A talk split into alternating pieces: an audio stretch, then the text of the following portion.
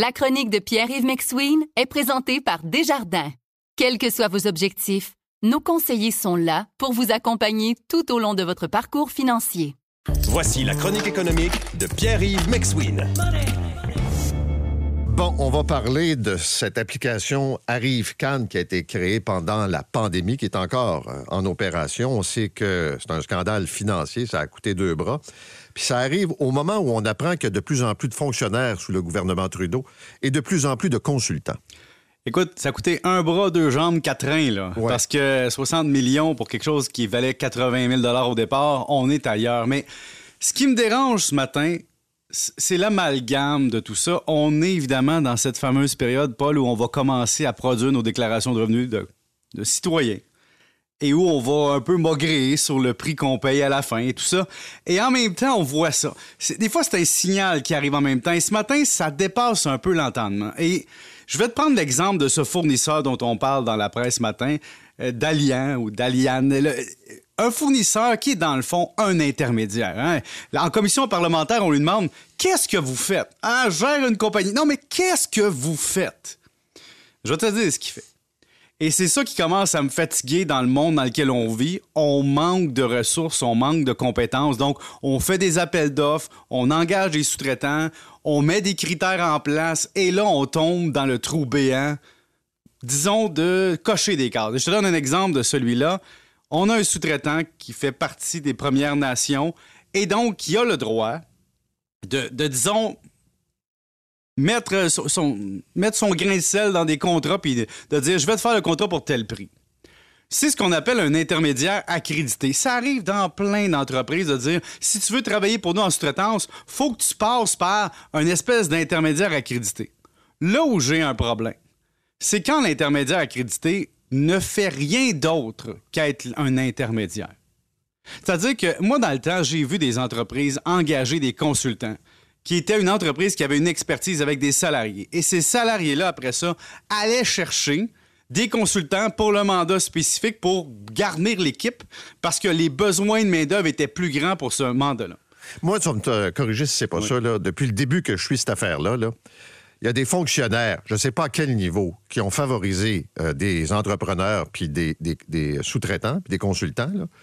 Deuxièmement, il y a un paquet de petites mains qui se sont glissées dans le dossier sans apporter de valeur ajoutée C'est ça. Parce que dans le fond, il y en a qui et qui ont chargé Ah la, oui, la ben- totale. Les, les consultants disent, regarde, je vais prendre le contrat, je vais engager sous-traitant, puis on va se le dire, dans le monde de la consultation, habituellement, tu peux prendre des cotes de 20, 30, 50% sur la facturation de ton sous-traitant. Mais ça nous démontre à quel point on perd d'expertise au gouvernement et que maintenant, dans le monde technologique dans lequel on vit, faut aller chercher de l'expertise à l'externe parce que c'est compliqué. Le problème, c'est qu'à force de vouloir faire des appels d'offres, puis là, trouver des soumissionnaires qui répondent à certains critères, il y a des gens qui deviennent des spécialistes de est-ce que je remplis les critères? Oui. Et donc, je vais, moi, avoir une business qui va être d'analyser les critères de soumission, aller chercher les sous-traitants, dire aux sous-traitants, ah, pour pouvoir avoir le contrat, il faut que tu passes par moi parce que je réponds aux critères. Et donc, on va faire en faire ensemble et tout le monde va faire l'argent qu'il y a à faire. Et au bout du compte, le gouvernement, ce qui manque, c'est un mot, qui commence par C. C qui égale contrôle. Comment qu'on peut dire que Dalian et Coradix ont engagé un sous-traitant GC Strategies qui lui aussi a engagé un autre sous-traitant? Allô, là, la cascade des sous-traitants.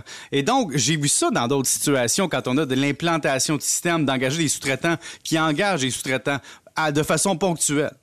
Mais est-ce qu'on est au Canada en train de mettre en place un modus operandi de il y a des contrats publics à aller chercher, il y a une pièce à faire à être un intermédiaire, et là, évidemment, matin, c'est la goutte qui fait déborder le vase. Il s'avère que même si ça n'a peut-être pas de rapport, quand un sous-traitant qui fait de la bonne business avec le gouvernement, qui va s'ouvrir des compagnies dans les paradis fiscaux, écoute, c'est parce qu'on jase, là. Moi, là, Paul, je suis un gars qui est travailleur autonome depuis des années.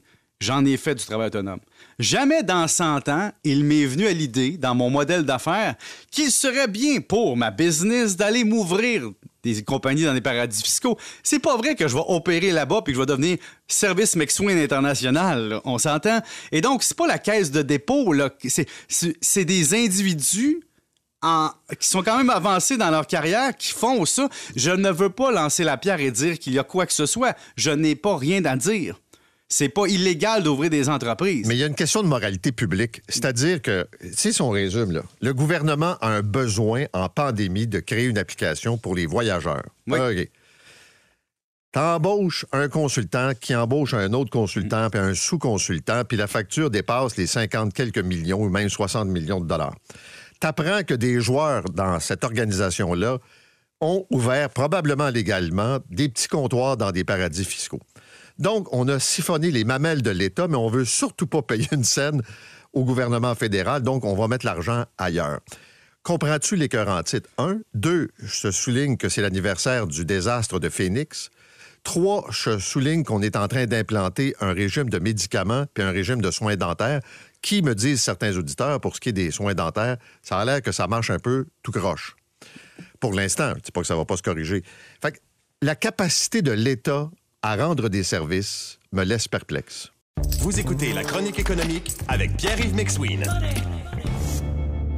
On jase, là. Une application, 60 millions. Bâtir 150 condos à 400 000 la porte, des petits condos, ça, Paul? 60 millions. Donc, ça t'a coûté, coûté aussi cher une application Arrive-Can de base. OK, protection de données, ça a une valeur, je comprends. Versus du brick, des briques puis du mortier.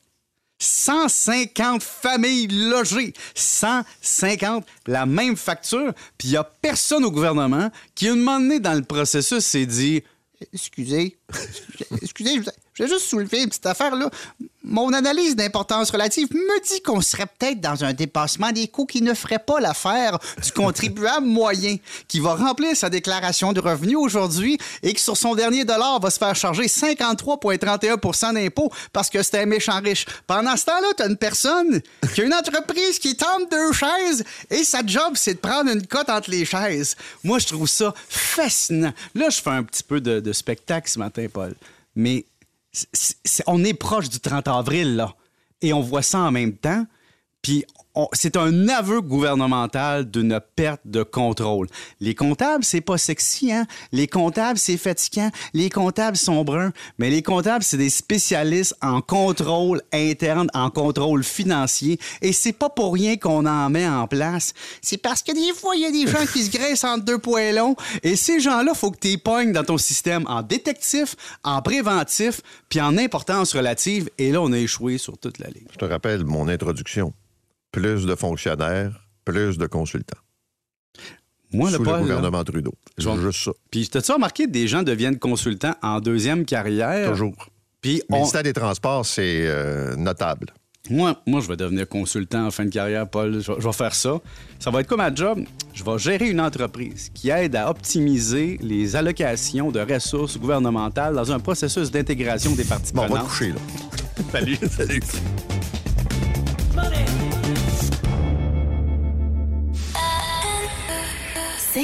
23.